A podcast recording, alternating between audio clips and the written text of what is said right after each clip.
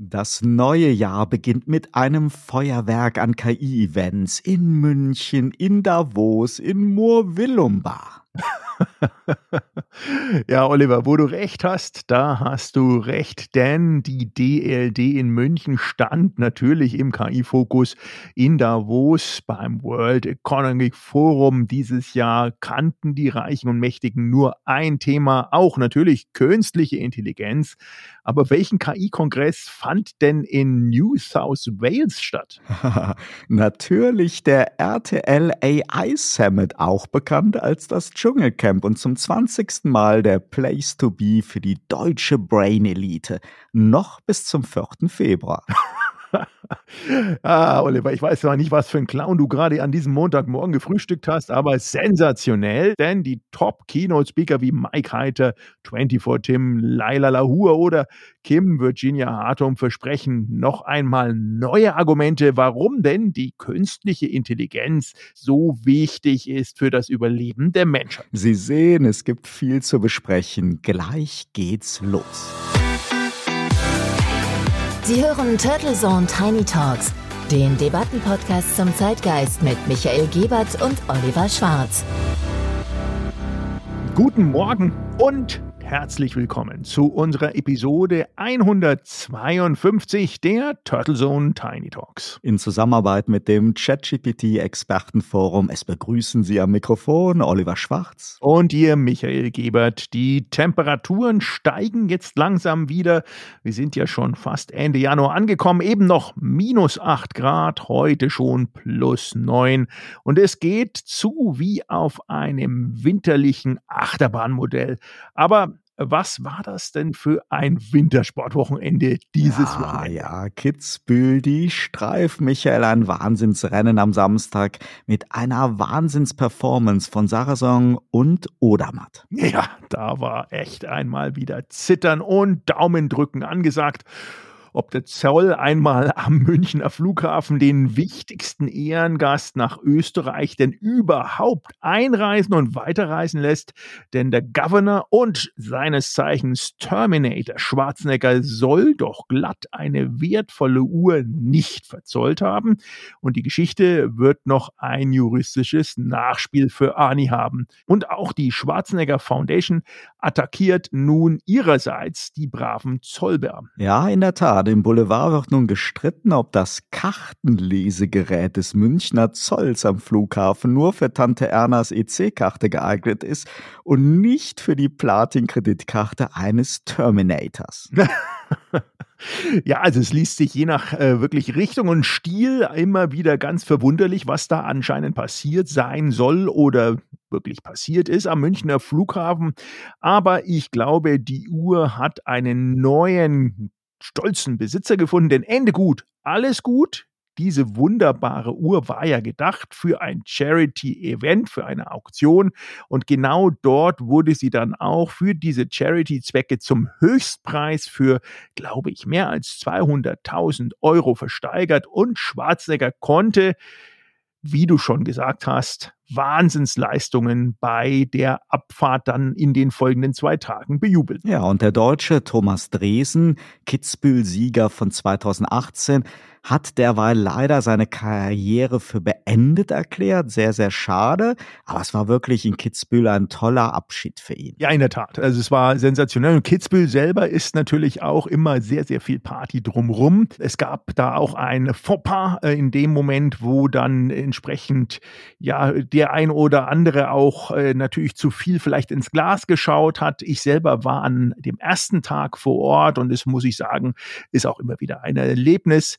Aber jetzt nochmal zurück zu dem Thomas Gresen. Das ist natürlich sehr schade, wenn da einer dann auch seine Karriere offiziell beendet. Er hat und hatte natürlich Talent und ein weiteres Extralent, der österreichische Olympiasieger Matthias Meyer, der ja letztes Jahr ebenfalls seine Karriere beendet hat. Das ist derjenige, der sorgte dann gleich zu Beginn, nämlich in dem Hahnenkamp-Wochenendauftakt, wo dann immer die entsprechende Politprominenz einlädt für eine Aufregung und auch einen Polizeieinsatz. Da waren wohl gesundheitliche Probleme Grund für den Aussetzer im Teamhotel und man kann da wirklich nur die Daumen drücken, dass es ihm auch hier bald besser geht. Ja, und bei euch in München, Michael, da gab es derweil dann am Freitag den großen Abschied von Kaiser und Fußballgott Franz Beckenbauer. Und wer nicht gerade noch in Davos festhing oder bereits in Kitzbühel eingecheckt hatte, der gab dem Franz die letzte Ehre. Ja, wirklich, da Ehre dem Ehre gebührt. Es war ja eine ganz, ganz tolle Veranstaltung, muss ich sagen. Ich war live nicht dabei, aber ich habe es in Auszügen äh, quasi gestreamt, mir angeschaut. Die Allianz Arena war mit gut 40.000 Personen gut gefüllt und äh, die Idee war ja, äh, diese Abschiedsveranstaltung eben nicht in einer Kirche zu machen, sondern sozusagen in der Urstätte des ähm, Begehrens dort auch von einem Franz Beckenbauer und sogar der Kanzler und der Bundespräsident waren beim Abschied dabei. Es gab launische, aber auch gefühlsbetonte Reden. Also das war wirklich echt eine tolle runde Sache. Natürlich waren auch alle seiner noch ähm, existierenden lebenden sportlichen Weggefährten da, die auch ähm, herzzerreißendes berichtet haben. Aber wie gesagt, wir von Turtle Zone Tiny Talks sagen hier auch gebührend ebenfalls Servus, lieber Franz. Unbedingt. Soweit unser kleiner Rückblick auf eine turbulente Woche, die mit erneuten Trecker- und Trucker-Protesten begonnen hatte und nun mit bundesweiten Demos gegen rechts endete. Ja, ja, ja, genug Gesprächsstoff für gleich mehrere Episoden, würde ich sagen. Aber es wird jetzt Zeit, dass wir schleunigst wieder den Bogen zurückspannen und zur künstlichen Intelligenz finden. Denn nach einem kurzen Sponsorenhinweis geht's gleich gleich. Dieser Podcast wird Ihnen präsentiert von Visual Communications Experts. Wir bringen Sie auf Sendung. Video, Livestreaming, Webinare und Podcasts. Ihre Experten für Audio und Video in der Unternehmenskommunikation. Weitere Informationen unter www.visual-communications-experts.com. Dieser Podcast wird Ihnen präsentiert von der Pressebox, das Tool zur Abwicklung Ihrer digitalen PR. Wir veröffentlichen und verbreiten Ihre Story, damit sie von Ihrer Zielgruppe gefunden und gehört wird. Suchmaschinenoptimiert, reichweitenstark und auswertbar. Mehr Informationen unter info.pressebox.de.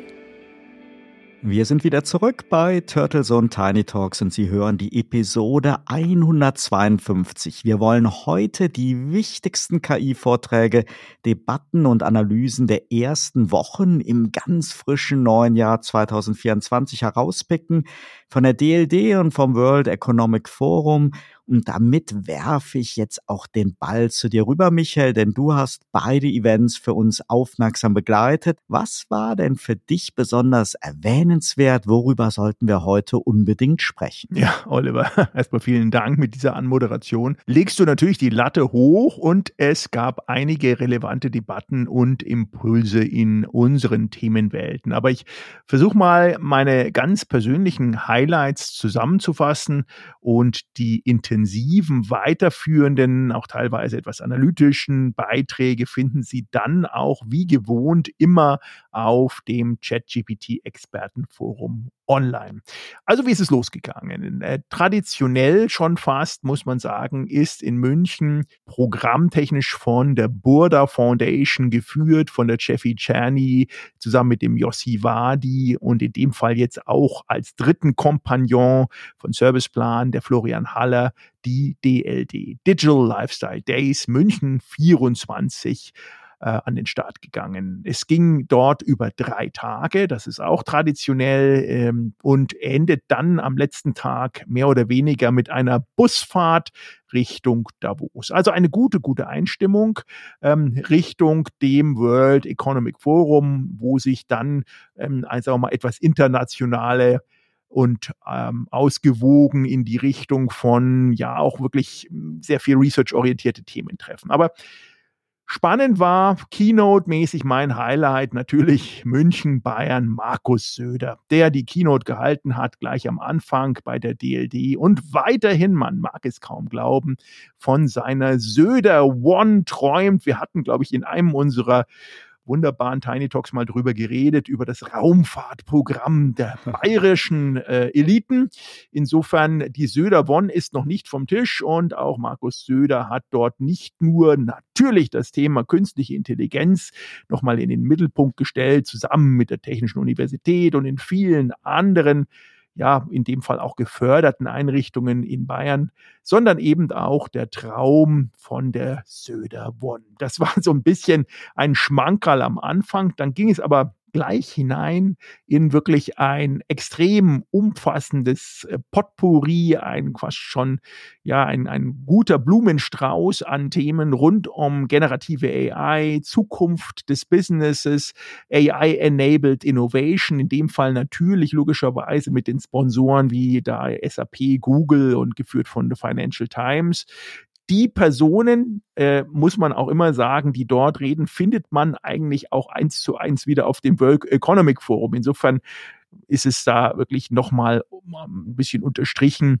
äh, so ein bisschen Einleitung auch zum WEF. Die Themen, die in München für mich dann auch so ein bisschen zumindest Deutschland-Expertise und damit auch nationalen Lokalkolorit hatten, war der Vortrag von der Claudia Nehmert von der Deutschen Telekom AG, die dort dies, dieses AI-Versprechen aus dem Mythos in die Realität versucht hat, zumindest so zu übersetzen, dass große Konzerne, die wie die Deutsche Telekom ähm, damit zurechtkommen, beziehungsweise wie die sich aktuell damit auseinandersetzen. Und da war meine Erkenntnis zumindest, dass ja äh, die, die Thematik in aller ihrer möglichen Dramaturgie angekommen ist, aber die Zuständigkeit in den Konzernen noch lange nicht geklärt ist. Im Moment werden sozusagen Anwendungsbeispiele gefunden und auch gesucht, primär auch in so einer Art Automatisierungsprozessen, wie zum Beispiel im Bereich Personal, also HR oder im Bereich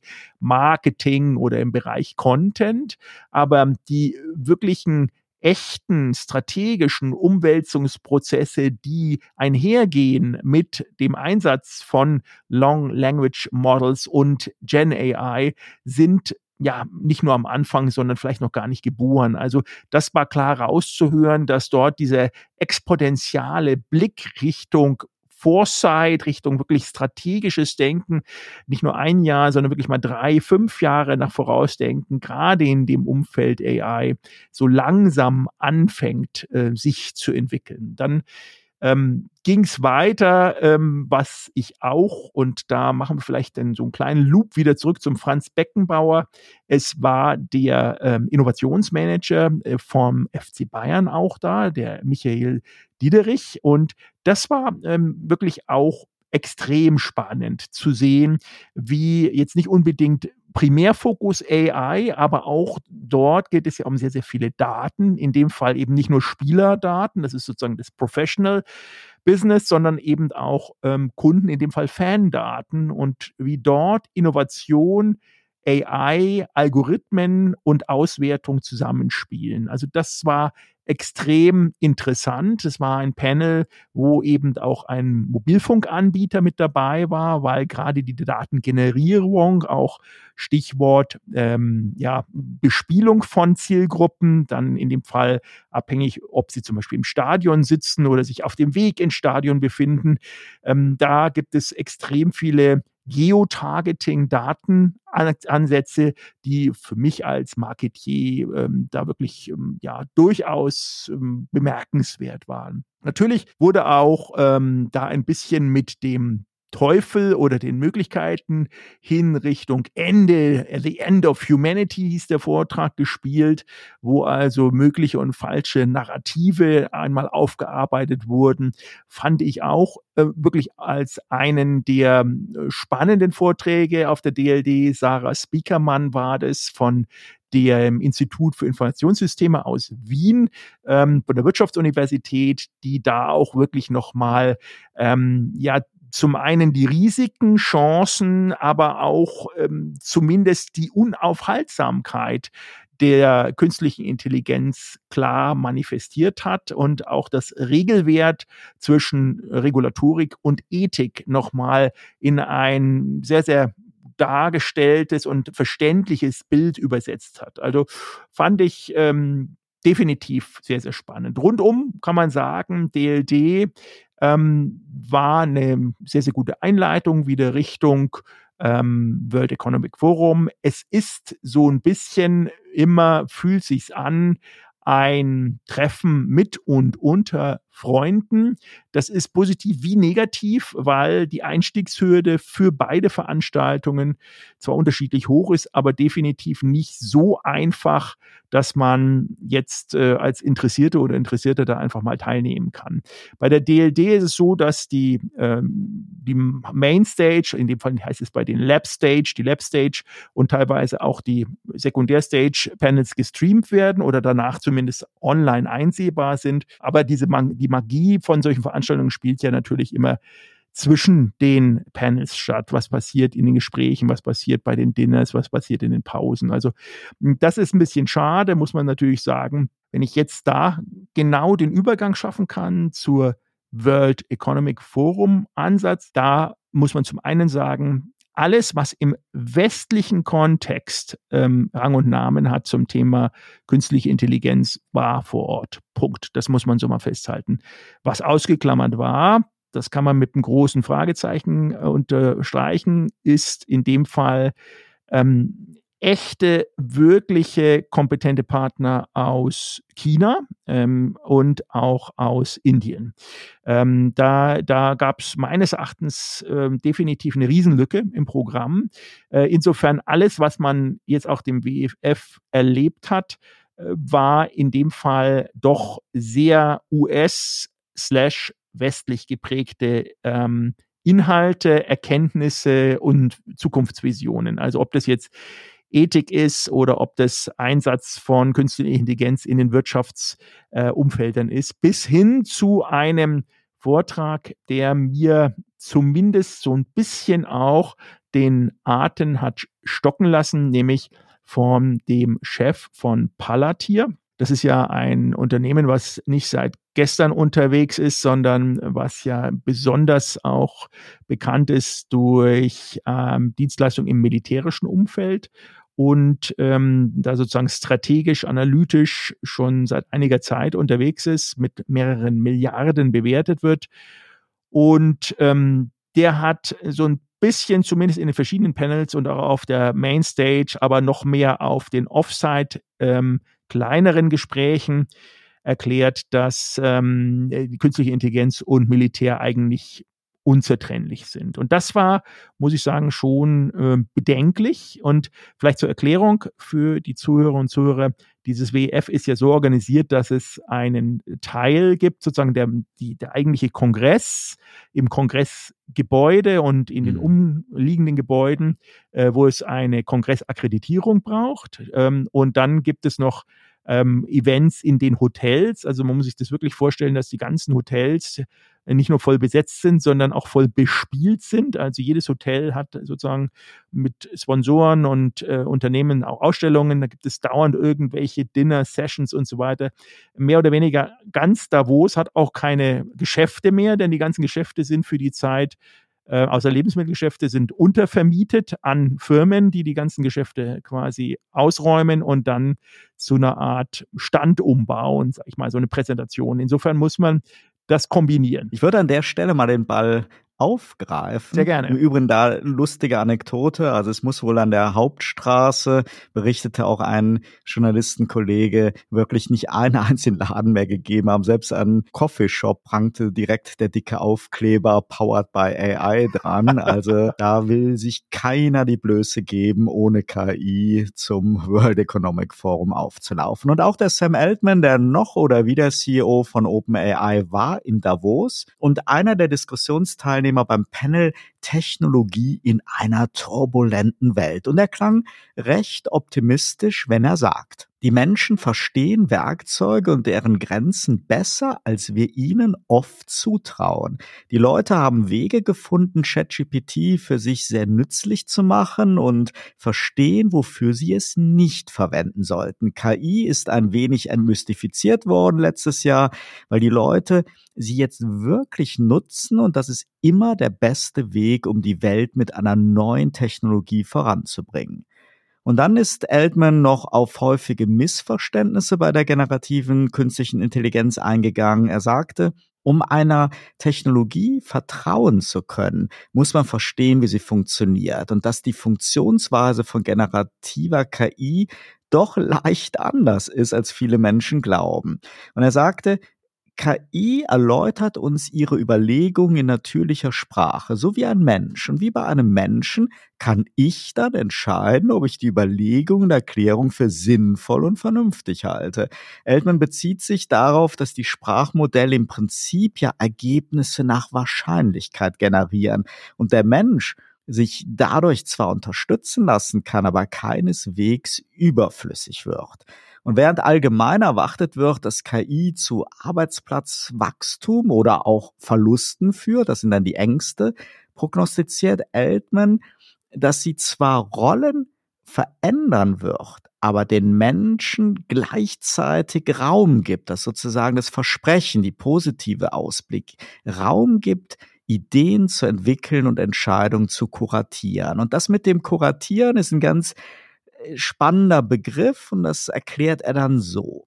Wir werden alle auf einer etwas höheren Abstraktionsebene arbeiten. Wir werden alle Zugang zu viel mehr Möglichkeiten haben. Wir werden immer noch Entscheidungen treffen. Sie werden mit der Zeit immer mehr in Richtung Kuratierung gehen, aber dennoch werden wir Menschen die Entscheidung darüber treffen, was in der Welt passieren soll, nicht die KI.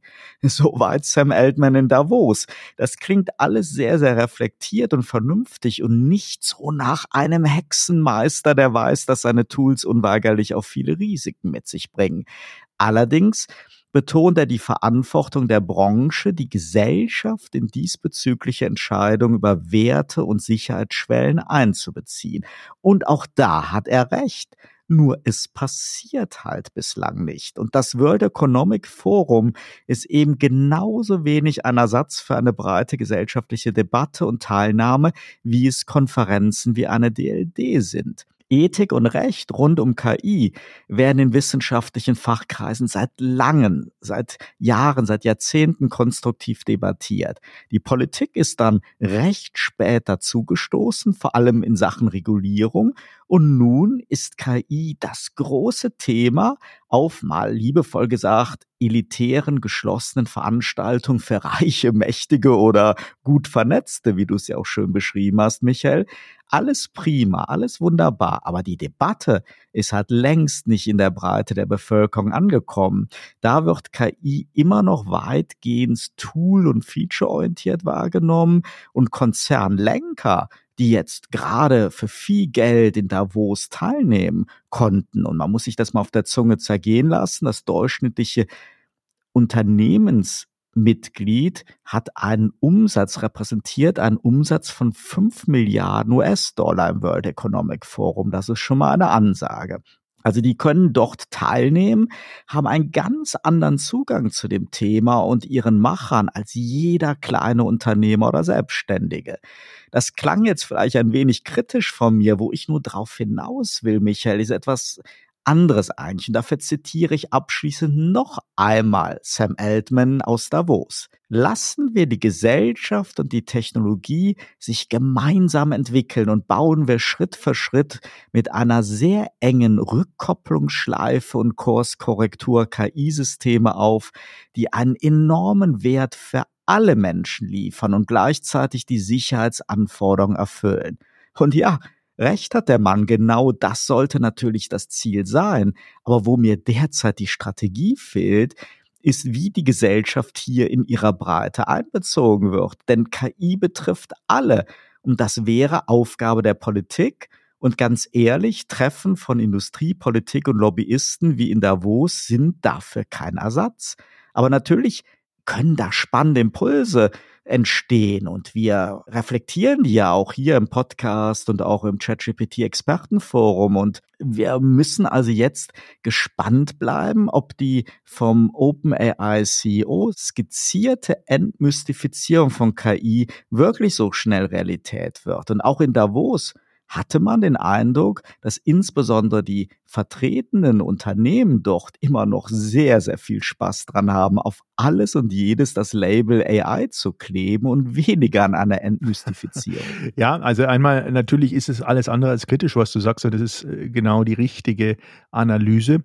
Und äh, es geht ja auch da nicht darum, äh, jetzt die beiden Veranstaltungen sozusagen Instagrammable zu machen und in, in den Himmel zu loben, sondern sehr kritisch auch zu sein. Aber ähm, zum einen ist es gut, dass man miteinander spricht. Punkt eins. Definitiv, ja. Zum anderen ist es aber eine Katastrophe, dass immer sehr ähnliche Personengruppen miteinander sprechen. Und das meinte ich sozusagen Treffen unter Freunden. Und das ist, ob das jetzt die DLD ist oder die WF, das war in beiden Fällen so oder ist in beiden ja, Fällen. Wenn da das Label Klassentreffen draufklebt, genau. bedeutet das natürlich doch einen relativ elitären Kreis, der sehr, sehr hohe Zugangshürden hat. Absolut. Klassentreffen kann ja auf der einen Seite elitär sein, auf der anderen Seite kann auch ein Klassentreffen sein, das Treffen der Harley-Davidson-Fans. Also das ist sozusagen eine, eine geschlossene Gesellschaft. Und ähm, das macht das Ganze um umso gefährlicher, gerade eben, weil gerade in den Hinterzimmergesprächen ja dann doch auf einem Wirtschaftsforum Politik betrieben wird. Und diese Politik beeinflusst dann auch das Menschenleben von wirklich Milliarden von Individuen auf der Welt. Um, und das ist eigentlich das Gefährliche. Ein, ein Punkt, der mir beim Sam Altman wirklich auch noch aufgefallen ist, ist, dass es rund um seine Präsenz und seine Aussagen hinzu, wir entwickeln das jetzt wunderbar weiter mit all diesem offenen Shop und GPTs und was wir alles haben und dann machen wir es